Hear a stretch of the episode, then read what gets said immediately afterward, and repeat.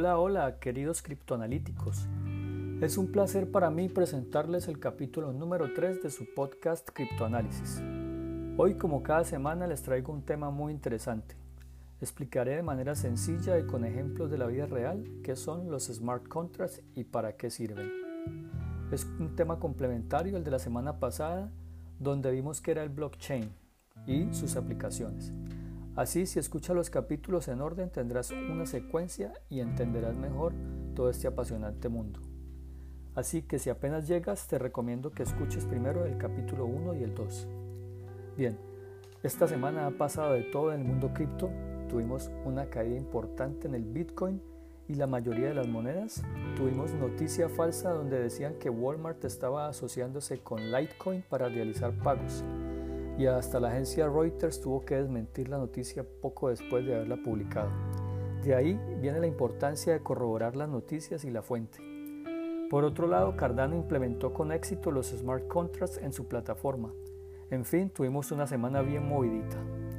También quiero recordarles que me encuentran en Instagram como arroba criptoanálisis1 y en Twitter, donde publico a diario análisis y noticias de las criptomonedas más relevantes.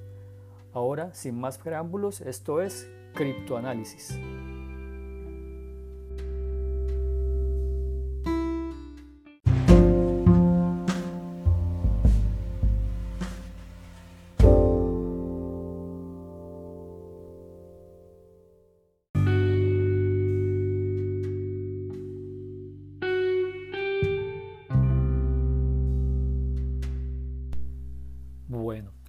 Ahora sí pasemos a explicar qué son los famosos smart contracts o los contratos inteligentes.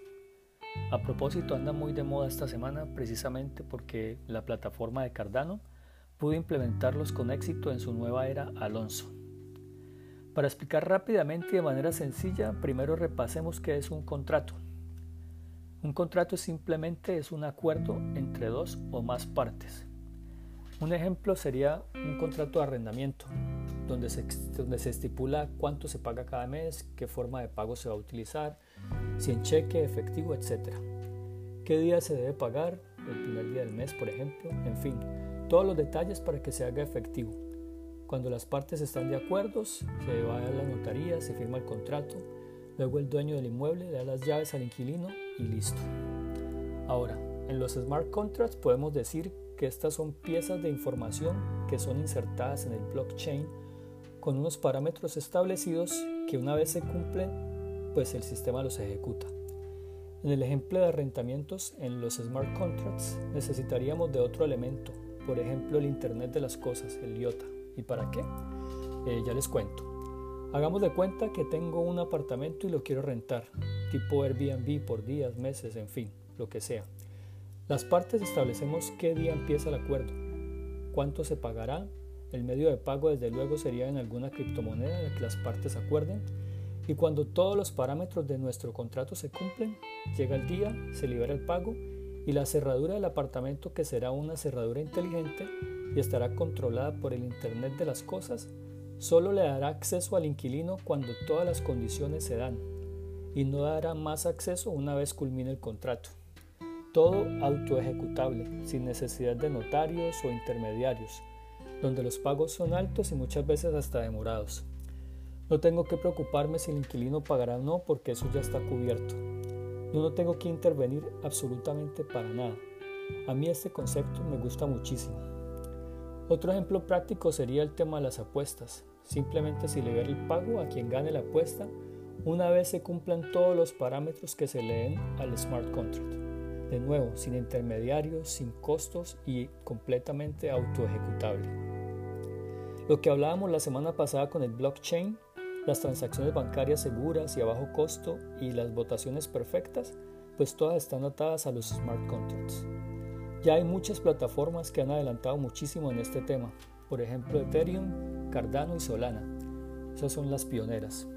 Y todo este cuento tiene también muchísimas aplicaciones más como los NFTs, los seguros, las patentes, etc. Desde luego todavía hay mucho trabajo por hacer en este campo pero vemos que son muchas las ventajas. Desventajas como todas las hay. Una de ellas es que los contratos son inmutables, es decir, Una vez se insertan en el blockchain no podemos cambiar nada y todos sabemos que la vida es cambiante, así que se tendrá que trabajar en esa parte.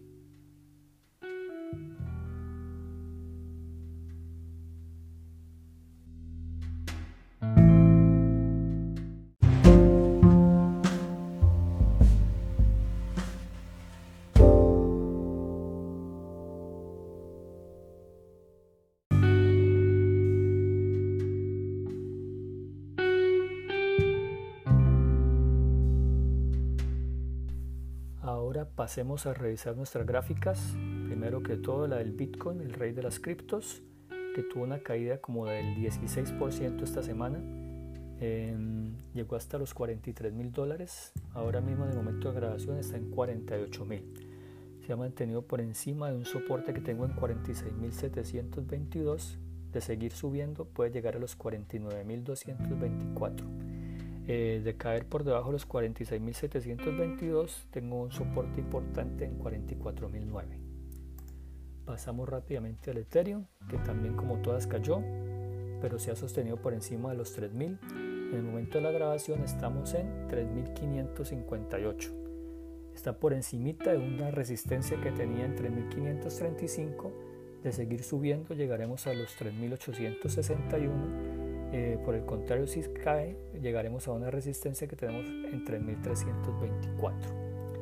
Cardano, a pesar de, la implementación de los contratos inteligentes, también igual como todas cayó, pero se ha sostenido muy bien por encima de los 2.50. En este momento está en 2.52. Eh, tenemos un soporte fuerte en 2.38 eh, y si sigue subiendo puede ir a buscar el 2.97 si cae, puede venir a la zona de los 2 dólares con 20. Para terminar nuestros gráficos, tenemos a Solana, estoy incluyendo a Solana esta semana porque tuvo unas, ha tenido unas subidas fuertísimas las últimas semanas. Eh, esta semana tuvo una caída como del 5 o 6%, no mucho, comparado con las otras criptomonedas y está eh, manteniéndose por encima de un soporte en 150 de seguir subiendo tenemos soporte, eh, resistencias en 189 y 218. Eh, de lo contrario, si cae, tenemos un soporte en 136 y otro más abajo en 108 dólares. Eh, esto fue todo por el día de hoy, señores. Como siempre, no me voy sin darles mis consejos. Investiguen a fondo las monedas donde vayan a invertir. Si hacen holding, mantengan sus monedas en una wallet y no en un exchange no inviertan el dinero de la renta o del mercado, solo inviertan lo que están dispuestos a perder. Y por último, los invito para que cada día nos volvamos mejores criptoanalíticos. Gracias por escuchar el podcast y estén pendientes del próximo capítulo de Criptoanálisis. Gracias.